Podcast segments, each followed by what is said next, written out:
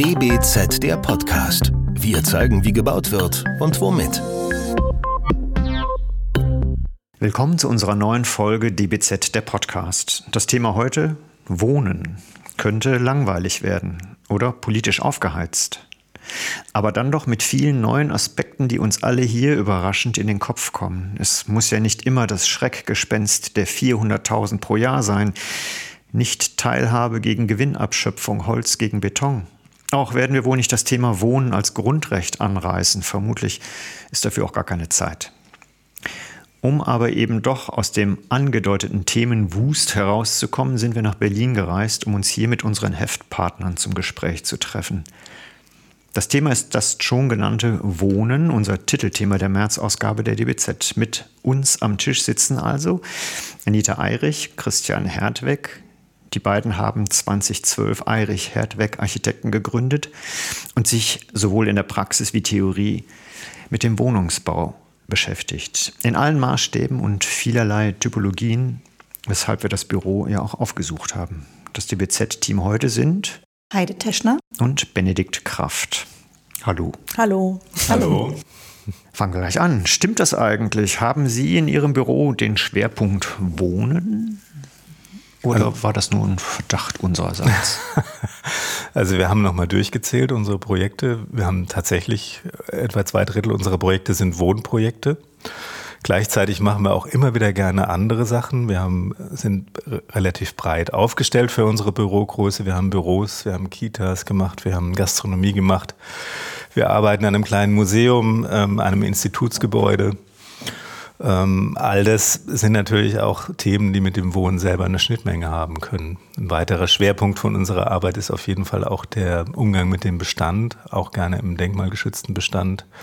Auch das ist natürlich, schließt sich nicht mit Wohnen aus, sondern kann auch für das Wohnen und zusammen mit dem Wohnen ein ganz besonders spannendes Thema sein. Aber das würde mich jetzt gerade interessieren. Die Schnittmenge Museum und Wohnen, wo ist die denn?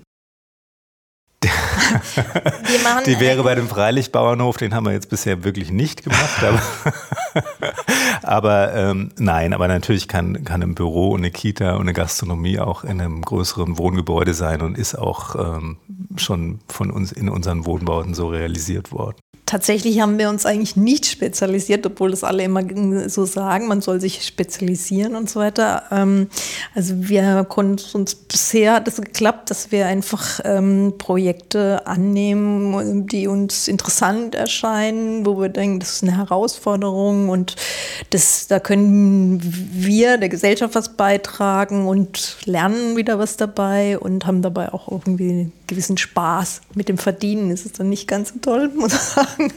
Aber, aber der Spaß ist zumindest. Was genau reizt Sie dann am Wohnungsbau im Vergleich zu anderen?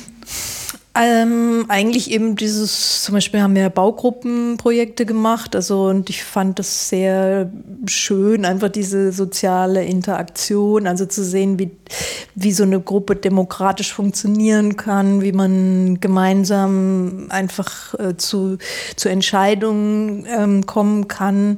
Ist ja und nicht immer leicht. Ja, genau, aber wo das dann doch immer eigentlich relativ gut ging und ähm, wo eigentlich, fand ich Weise wenig Konflikt, also so ähm, meist ausgetragen wurde, sondern die Leute das wirklich sehr äh, demokratisch und, und, und gepflegt sozusagen, also die, die Entscheidungen gemeinsam dann auch treffen konnten. Und das, und das macht irgendwie Spaß, einmal mit Menschen zu interagieren, zu gucken, was sind denen ihre Wünsche, das für die umzusetzen und dann am Ende zu sehen, dass die sich einfach freuen dass sie was Schönes irgendwie haben, was, weil Wohnraum ist ja was sehr Intimes, ist ja was sehr Entscheidendes für jeden. Und das ist einfach schön, wenn dann die Leute sagen, ja, also wir wohnen hier einfach gerne und ähm, das ist schön und das funktioniert, wenn man das einfach sieht. Aber gerade diese Form des Bauens, Entschuldigung, dass ich da reingrätsche, mhm. ist ja auch sehr konfliktbehaftet, wenn Sie da jetzt mit ähm, immer demokratischen Prozessen zu tun haben, haben Sie ja vielleicht auch mehr die Moderatorenrolle oder wie sieht das für Sie als Architektin dann aus? Naja, man muss sich halt wirklich sehr gut vorbereiten, wenn man sozusagen also Entscheidungen braucht und, ähm, und muss dann schon sozusagen gucken, dass man dann nicht über die Gruppe überfordert. Ja? Also, dass man jetzt nicht mit vier, fünf Ideen kommt und sagt, ihr müsst euch da entscheiden, sondern dass man eigentlich mit Ideen kommt, die man solide hinterlegt hat und wo dann die Baugruppe nachvollziehen kann, warum äh, das jetzt ihnen und dem Gebäude sozusagen gut tut. Und dann, also schon sensibel führen, ohne dass die Baugruppe genau. das merkt. Ne, zu dem Ergebnis, was man sich Ich hoffe, das wird keiner von denen hören jetzt. Sehen, warum ist doch gut. Also, ja. Ich sag mal, die, die, Gebäude haben uns da auch bisher eigentlich immer geholfen, weil wir haben ja viel ähm, auch hier den Wohnungsbau im Bestand gemacht, auch im denkmalgeschützten Bestand. Und da ist natürlich einfach schon mal eine gewisse Grundrichtung da, die das Gebäude vorgibt. Also es gibt Außenmauern, die eine Dimension vorgeben, es gibt ein Material. Und wir hatten auch eben immer in diesen Gruppen dann Leute, die gesagt haben, also da wollte ich schon immer gerne mal hin. Ich wollte gerne immer in einem Industriegebäude wohnen oder das fasziniert mich. Wir machen jetzt gerade so ein Schafstall in der Nähe von Berlin. Ähm, also wir haben immer Leute gehabt, die sich dann für das Thema, für das Gebäude begeistert haben und die wir dann nicht mal, sagen wir mal, aus dem ähm, unendlichen Möglichkeiten äh, schöpfen mussten oder konnten, sondern ähm, speziell eben für dieses Gebäude dann auch Ideen entwickelt haben. Speziell für dieses Gebäude wäre vielleicht ein Stichwort und äh, Schafstall klingt jetzt nicht nach Massenwohnungsbau. Nun müssen wir ja leider feststellen, dass vieles einfach, äh, zumindest grundrisslich, aber auch von der Größe her oft äh, über einen Kamm geschoren nicht mehr die Realität abbildet. Also es werden immer noch äh, für Familien mit zwei Kindern gebaut. Dabei sind wir doch längst dabei, auch äh, für Single, zunehmende Single-Haushalte bauen zu müssen. Sehen Sie das in Ihrer Arbeit auch, dass es da quasi von den Anforderungen der, sagen wir mal auch vielleicht der großen Entwickler zu dem, was eigentlich gebraucht wird, ein, eine Differenz gibt?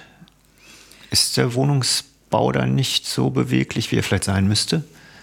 Ähm, also da haben wir gestern drüber diskutiert, da hattest du jetzt eigentlich immer auch mit dem Wohnungsbau der Gründerzeit, der, der äh, argumentiert, mhm. kannst du ja gerade nochmal wiederholen sozusagen? Nein, es ist so ein bisschen ein Begriff der strukturellen Flexibilität, den man denn vielleicht da anbringen könnte. Also die in äh, diesen ganz normalen Gründerzeitwohnungen eigentlich angelegt ist auf eine sehr schöne Weise, weil die eben von Familien, von Wohngemeinschaften als Arztpraxis, als Büro, ähm, als betreute Wohnung oder ähm, was auch immer genutzt werden können und auch genutzt worden sind über die 150, 120 Jahre, wie sie nun da stehen. Und das wäre natürlich ein, ein Ziel ähm, und eine große Herausforderung, das auch bei neu entstehenden Wohnungen in der heutigen Zeit wieder hinzukriegen, ohne dass man jetzt eben in der Sinne von der Kopie eines 150 Jahre alten Gebäudes mhm. wieder genau dasselbe hinstellt. Aber was bieten denn die Bauten dann tatsächlich die Gründerzeitbauten ganz speziell an? Was, was können die mehr als, äh, abgesehen davon, dass sie 3,50 Meter hohe Decken haben? Das ist natürlich schön, aber sie haben einfach, ähm, einfach von ihrem Grundriss sind ja oft sehr einfache Gründe. Es gibt einen Flur und Zimmer. Also so banal das klingt, aber äh, das schafft einfach eine unheimlich hohe Flexibilität in der Nutzung. Ähm, dadurch, dass man eben die Zimmer mit verschiedenen ähm, Nutzung Nutzungen bespielen kann. Also die können, die können ein Kinderzimmer sein, die können ein Büro sein, die können ein Wohnzimmer sein. Die sind natürlich nicht einmal alle ganz genau gleich groß und es gibt sicherlich auch in, in diesen, auch in den Gründerzeitwohnungen Zimmer, die besonders schön und einen Balkon und so weiter haben, die dann prädestiniert sind als Gemeinschaftsraum, aber es muss eben nicht so sein. Und das ist sicherlich eine große Qualität, die eben zu dieser äh, Nutzungsvielfalt führt. Also ich glaube, die Fazit war jetzt bei uns, dass, dass halt, wenn man jetzt irgendwie diese ganz mini engen Zimmerchen baut und dann ein Wohnzimmer und dann das Elternzimmer, dass das halt im Prinzip dann total festgelegt ist, dieser Grundriss. Ne? Und, das, ähm, und dass man, wenn man einfach schaut, dass das angenehme Zimmergrößen können halt einfach mehr, mehr äh, für mehr Nutzung ähm, äh, kann sich das anbieten sozusagen. Und das fanden wir, glaube ich, dann einfach dass das eine Flexibilität dann dadurch auch erlaubt. Ne? Das spricht ja eigentlich auch für, für serielles Wohnen, ähm, serielles Bauen, Entschuldigung, ähm, oder Modulbau. Ähm, ist das nicht letzten Endes für Sie als Architektinnen langweiliger, weil, weil es dann weniger zu tun gibt? Vielleicht einmal für alle gebaut und fertig? Naja gut, es ist jetzt immer so, also dieses serielle und modulare Bauen, das ist jetzt, muss man schon genauer äh, definieren, da haben wir gestern auch drüber diskutiert, ja, weil ich meine, ein Modul, allein Ziegelstein ist schon ein Modul, ja, also wie, wie, wie, wie, wie äh, definieren wir das jetzt ganz genau? Und ich denke, im Prinzip liegt da natürlich im seriellen und modularen Bauen eine große Chance, weil wir brauchen ja einfach, also zum Beispiel sehr viele Schulen und Kindergärten, öffentliche Gebäude. Ähm, und ich finde, da liegt auch dafür liegt da auch eine große Chance drin. Und ich meine, die Kunst ist jetzt ja einfach so umzusetzen, dass es, dass es halt trotzdem den menschlichen Maßstab hat, sich trotzdem irgendwie in so ein Quartier einfügt, das ist jetzt leider oft in Berlin nicht der Fall, muss ich sagen. Also die, diese Schulen sehen teilweise aus wie Institutgebäude aus den 60er Jahren. Das finde ich einfach eine Chance vertan. Wegen des Modulbaus, wo wir da beim Thema waren? Ja, oder hängt also das gar nicht daran? Ich glaube schon, dass es ein Stück weit daran liegt, dass man sich halt einfach die Zeit nicht genommen hat. Also es gibt jetzt zum Beispiel auch so Turnhallen, die sind auch modulbar, die sind sehr schön. Also man muss sich halt die Zeit nehmen. Ja, da steckt eine große Chance drin, aber, aber ähm, aber ich glaube, so ganz einfach kann man sich dann auch nicht machen. Und ich finde, und weil man kann ja auch Module so kreieren, dass man die auch unterschiedlich zusammenbauen kann, sodass das nicht immer gleich aussieht. Weil ich finde jetzt, ich stelle mir jetzt nicht die zukünftige Stadt vor mit, mit immer gleichen Gebäuden oder sowas. Ja, das wäre ja schon eher ein grausam. Eine, ja. eine Horrorvorstellung. Ist denn auch das, äh, um das vielleicht das Thema des modularen Bauens äh, möglicherweise abzuschließen, ähm, der Bauaufgabe des Bauen im Bestand ist? Funktioniert modulares Bauen im Bestand oder fordert der Bestand nicht äh, tatsächlich immer eine singuläre Lösung, die sich auf das tatsächlich Vorhandene beziehen? Kommt man da mit dem mhm. Modularen überhaupt weiter oder ist modular nicht also, immer neu? Der Neubau tut sich natürlich schon leichter mit dem, mit dem Modul. Also der ist der Bestand einfach dadurch, dass er meistens nicht so maßhaltig ist wie irgendein Modul, was aus einer ähm, Holzbauwerkstatt mhm. äh, kommt und ähm, auf den Millimeter genau auf gefertigt. Millimeter genau gefertigt ja. ist. Und ähm, ja, tut sich der schon immer ein bisschen schwer im Bestand. Aber sobald ich eben eine kleine Baulücke fülle, ähm, kann ich natürlich irgendwelche Module aufeinander stapeln. Das geht schon.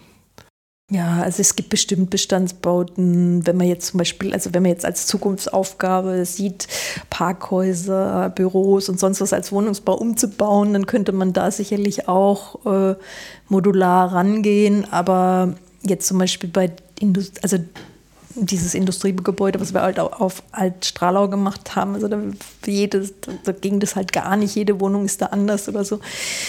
Also das kommt halt immer auf den Bestand drauf an, ne, was für eine Aufgabe das gerade ist. Beim Bestand fällt einem ja auch der Flächenverbrauch ein in Deutschland. Ähm, muss Wohnen nicht zwangsläufig mehr in die Höhe gehen oder ist das ähm, irreführend? Also ich, ich, ich finde ähm, auch da, finde das kann in die Höhe gehen, aber ich finde bis zu dem Grad, wo es dann, würde ich sagen, nicht mehr nachhaltig und wird, also, also ich meine, man kann natürlich mit Stahl und, und sonst was kann man viel machen, aber vielleicht fände ich, also wenn man jetzt nachhaltiger bauen will mit, was weiß ich, eben Holz, Stroh, Lehm und so weiter, dann ähm, ist es halt begrenzt und so. Und deswegen finde ich, kann man das jetzt auch nicht immer, kann man das jetzt auch nicht so ein, einfach sagen, mit Ja oder Nein oder so beantworten, sondern aber da aber steckt die Alternative wäre ja tatsächlich, ich meine, das ist ja auch eine Diskussion, wir sehen ja alle, die Wohnflächen nehmen pro Quadrat, Quatsch, pro Kopf zu mm. im Quadratmeterbereich, ja, genau. dass man sagt, nee, wir gehen einfach wieder auf kleinere mm. Flächen zurück weil wir möglicherweise, das muss jetzt ja gar nicht einschränkend wirken, weil wir mehr Gemeinschaftsräume einfügen. Ja. Das heißt also, mhm. zu meinem eigentlich relativ kleinen Raum kommt ein mhm. großer gemeinschaftlicher Raum, mhm.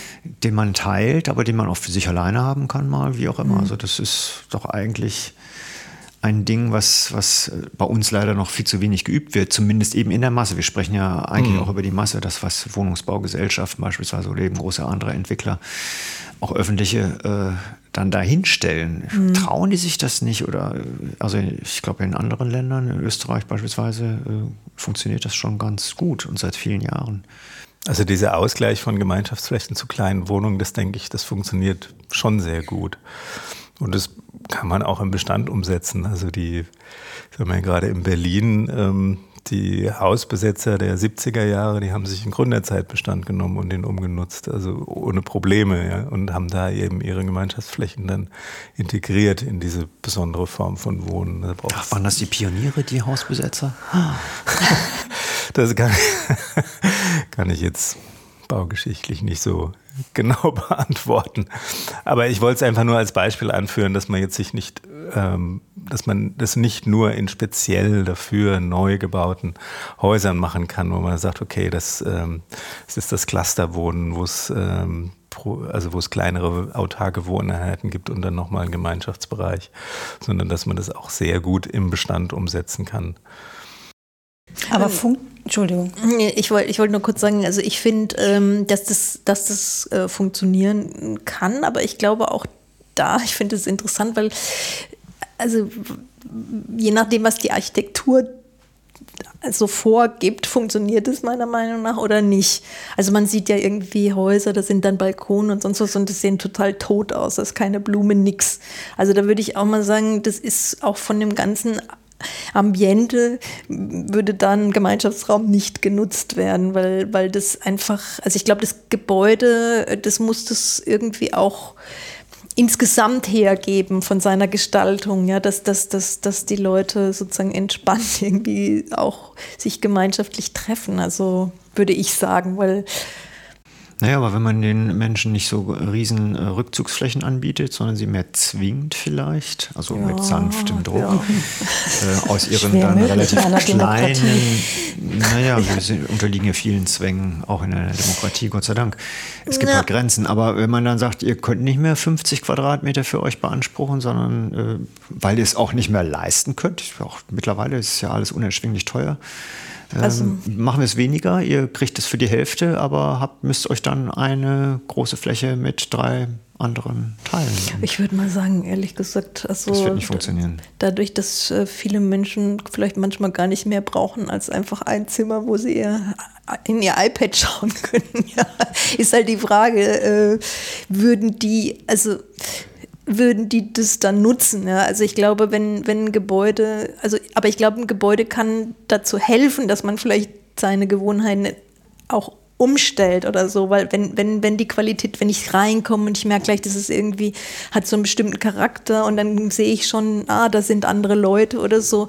Also wenn man je nachdem, wie man das organisiert oder dann, dann kann, dann kann es funktionieren. Aber ich glaube jetzt, wenn ich in so ein, so ein steriles Gebäude einen Gemeinschaftsraum mache, dann glaube ich einfach nicht, dass das irgendeiner aus diesem Haus nutzen wird. Naja, also es muss, muss ja nicht irgendwie die Gemeinschaftsfläche sein, wo man sich dann ähm, immer zum großen Austausch trifft, über was auch immer, über welche Themen, sondern es können ja auch ganz banale Sachen sein. Also wenn ich jetzt nur ein Zimmer habe oder zwei Zimmer oder sowas und die zu zweit bewohne und habe zum Beispiel kein Gästezimmer in der Wohnung, dann ist es natürlich unabhängig von dem Haus, wie es aussieht, toll, wenn es eine gemeinschaftliche Gästewohnung gibt, die man dann über ein Buchsystem buchen kann und ähm, dann temporär nutzen kann und wo ich dann eben meinen Anteil bezahle.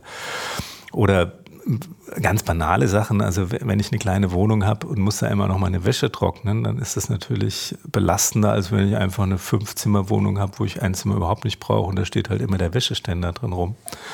Und auch solche ganz banalen Gemeinschaftsflächen, die jetzt ähm, gar nichts mit großartigem Diskurs oder Treffen oder gemeinsamem Kochen zu tun haben, können natürlich auch dann kleinere Grundrisse besser erträglich machen.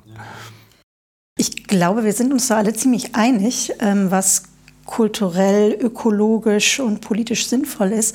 Aber ähm, wir diskutieren noch sehr im großstädtischen Bereich. Das Gros mhm. Deutschlands wohnt in seinem typischen Einfamilienhaus. Wie können wir diese ähm, Vorstellungen von sinnvollem, zukunftsgewandten Wohnungen, äh, Wohnen, was sich vielleicht auch gegen die Vereinsamung von immer älter werdenden Menschen ähm, äh, richtet. Ähm, wie können wir das mit diesem Wunsch nach einem Eigenheim unter einen Hut bringen?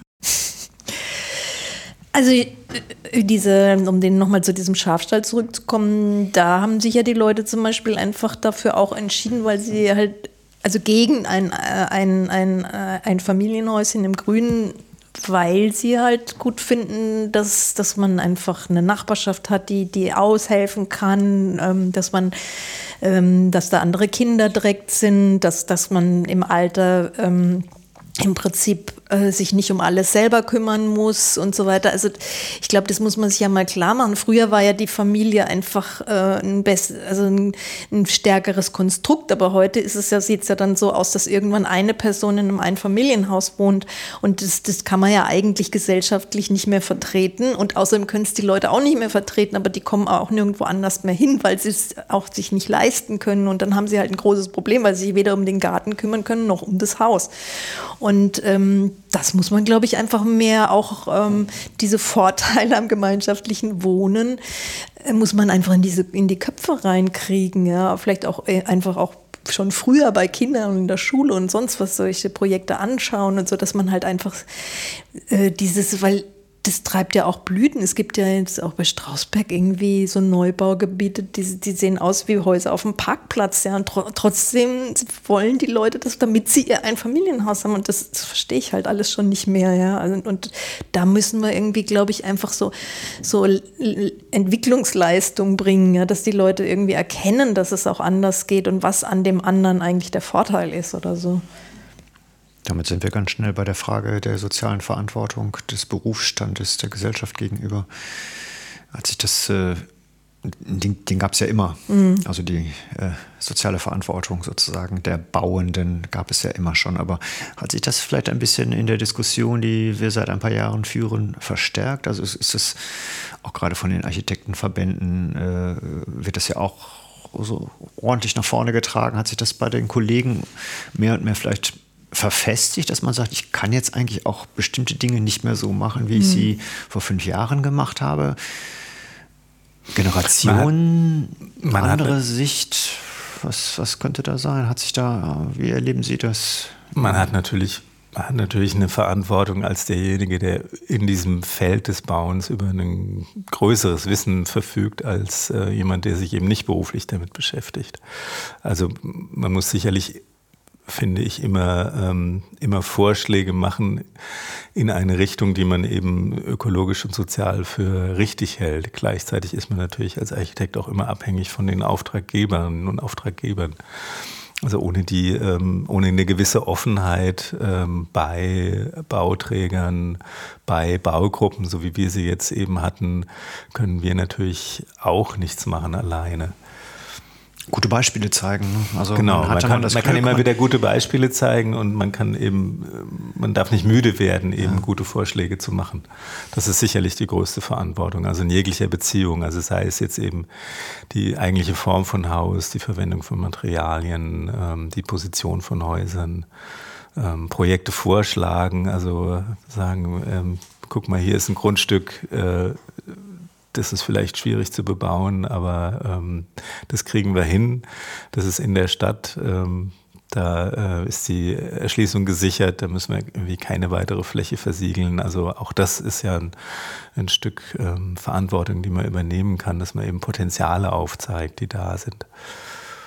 Also ich finde jetzt auch, dass man tatsächlich irgendwie auch in der Schule äh, auch Architektur äh, als Fach ja, oder zumindest Teil von Kunst oder so vom Kunstunterricht äh, stärker ähm, protegieren sollte. Denn ich finde eigentlich, also ich meine, Architektur ist unser Lebensraum, also so wie wir leben, so wie wir uns wohlfühlen, wo, also das ist das, was uns auch irgendwie mit ausmacht. Also das ist ja einfach ein sehr wichtiger Teil.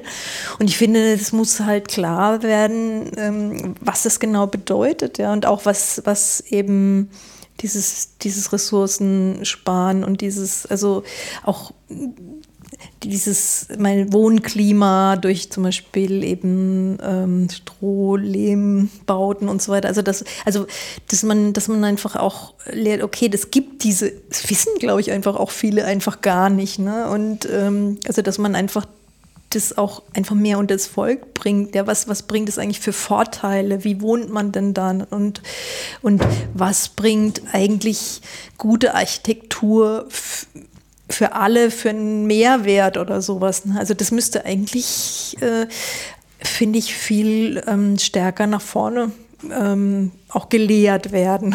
so, ja. ja, es müsste Teil der Baukultur, über die mm. wir immer sprechen. Ja, weil, sein. Ich meine, äh, die, ich glaube, die, die Bundesstiftung Baukultur, die ist da in, dem, äh, in der Hinsicht ja auch sehr aktiv. Also die mhm. wollen das ja auch in das Thema in die Breite mhm, bringen. Ja. Die sprechen ja auch immer davon, dass es in die Schule kommen muss.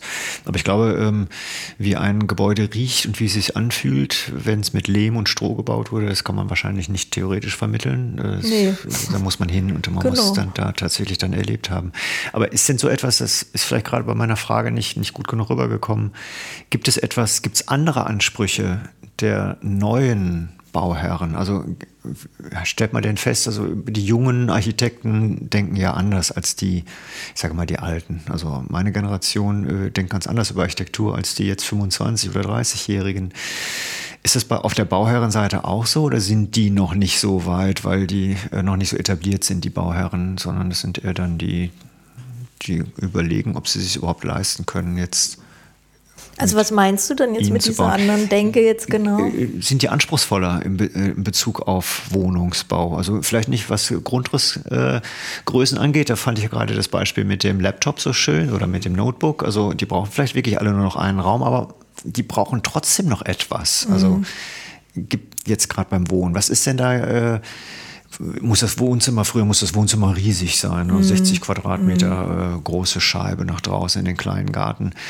Äh, ist das, hat sich da was verändert? Oder?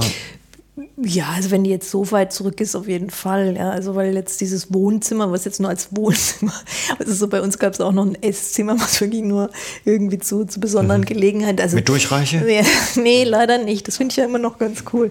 Nee, das, das, das wird überhaupt gar nicht mehr nachgefragt. Also der, das Wohnzimmer ist ja an für sich immer jetzt ein Multifunktionsraum. Also da können als Gästezimmer, als, als Spielzimmer, als okay. also das ist eigentlich eh schon, schon lange nicht mehr mehr.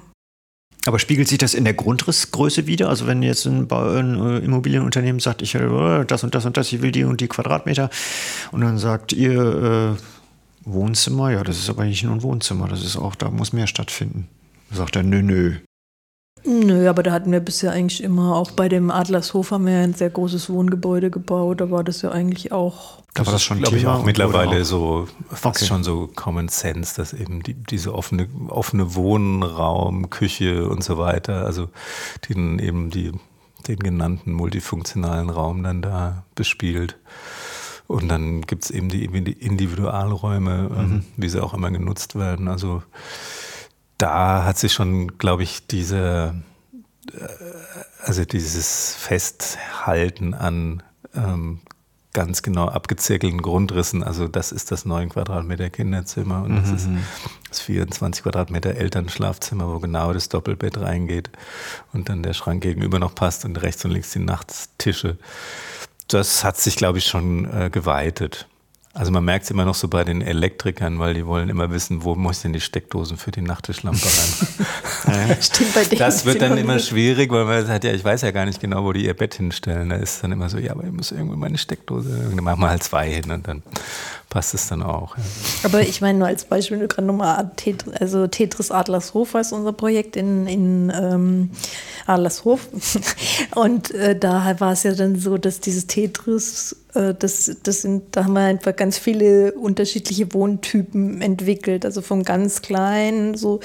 Und ähm, wo dann halt WG und Familie und sonst was. Und dann konnte der Bauer bis zu einem recht langen Zeitpunkt äh, sich wirklich nochmal entscheiden und sagen, okay, diese Mischung möchte ich jetzt haben oder so. Und das war eigentlich und das war auch vom Bauherrn äh, auch, der hat es so mitgetragen und das war irgendwie auch schon ganz spannend. Ne? Es waren dann zwei Bauabschnitte und ähm, haben dann den ersten Bauabschnitt gebaut und den zweiten dann bis zum Bauantrag eben entwickelt und in, zu dem Zeitpunkt wurde der erste Bauabschnitt schon ähm, vermarktet oder also in die Vermietung getragen und dann kamen eben diese, äh, diese Makler, die das gemacht haben, und gesagt, oh, wir brauchen mehr Zweizimmerwohnungen die gehen besser.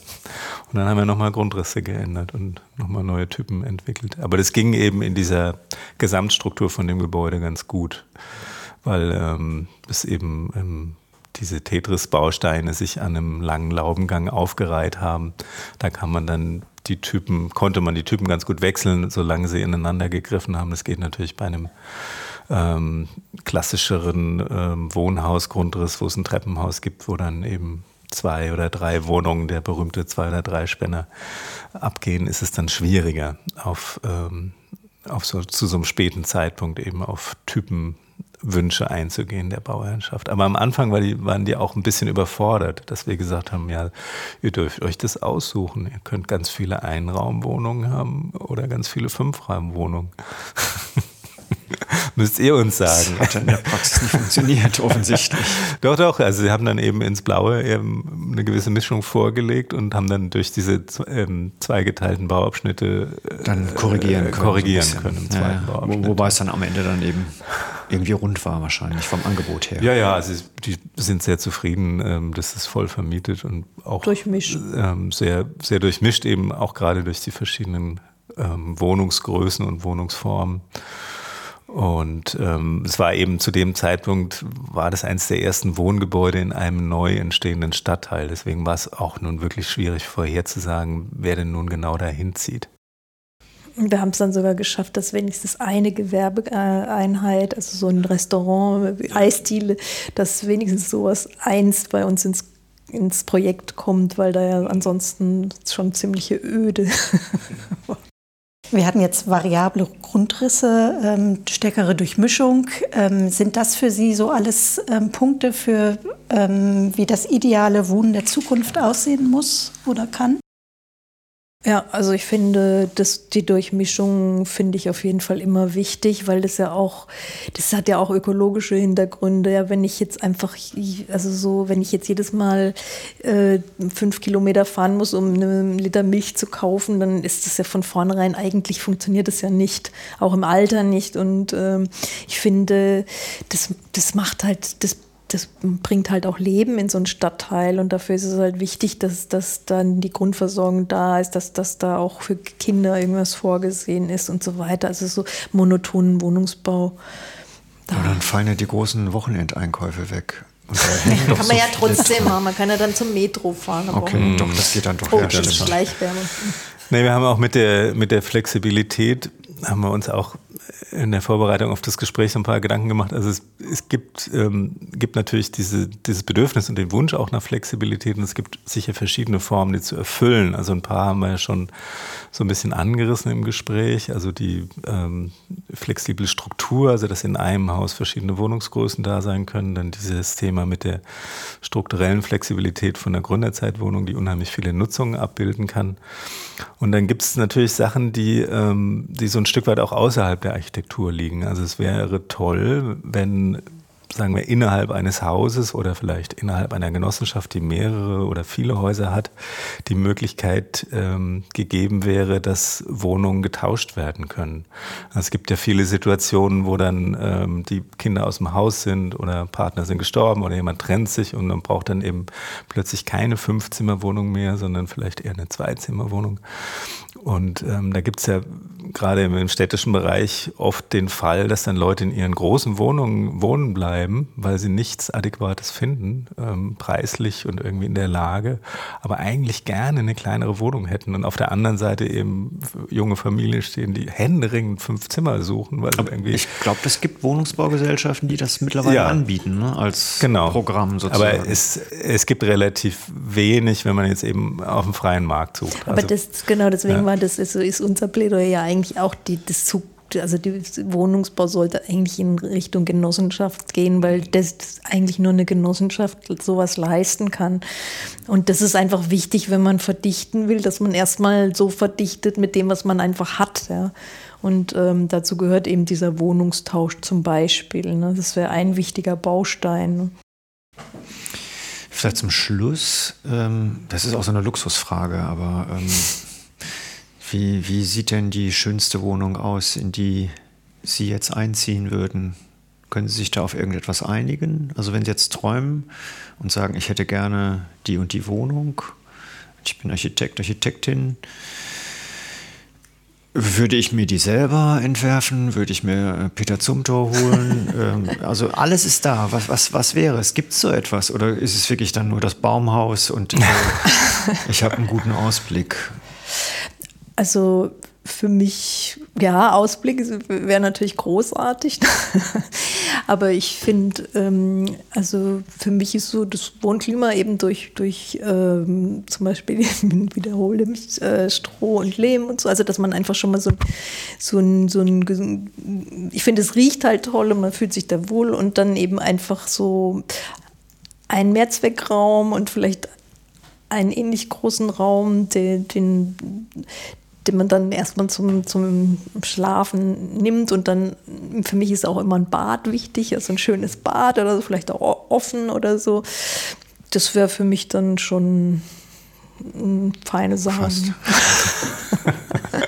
Jetzt frage ich nicht, wo Sie jetzt im Augenblick wohnen. Nein, ich habe auch eine schöne Altbauwohnung.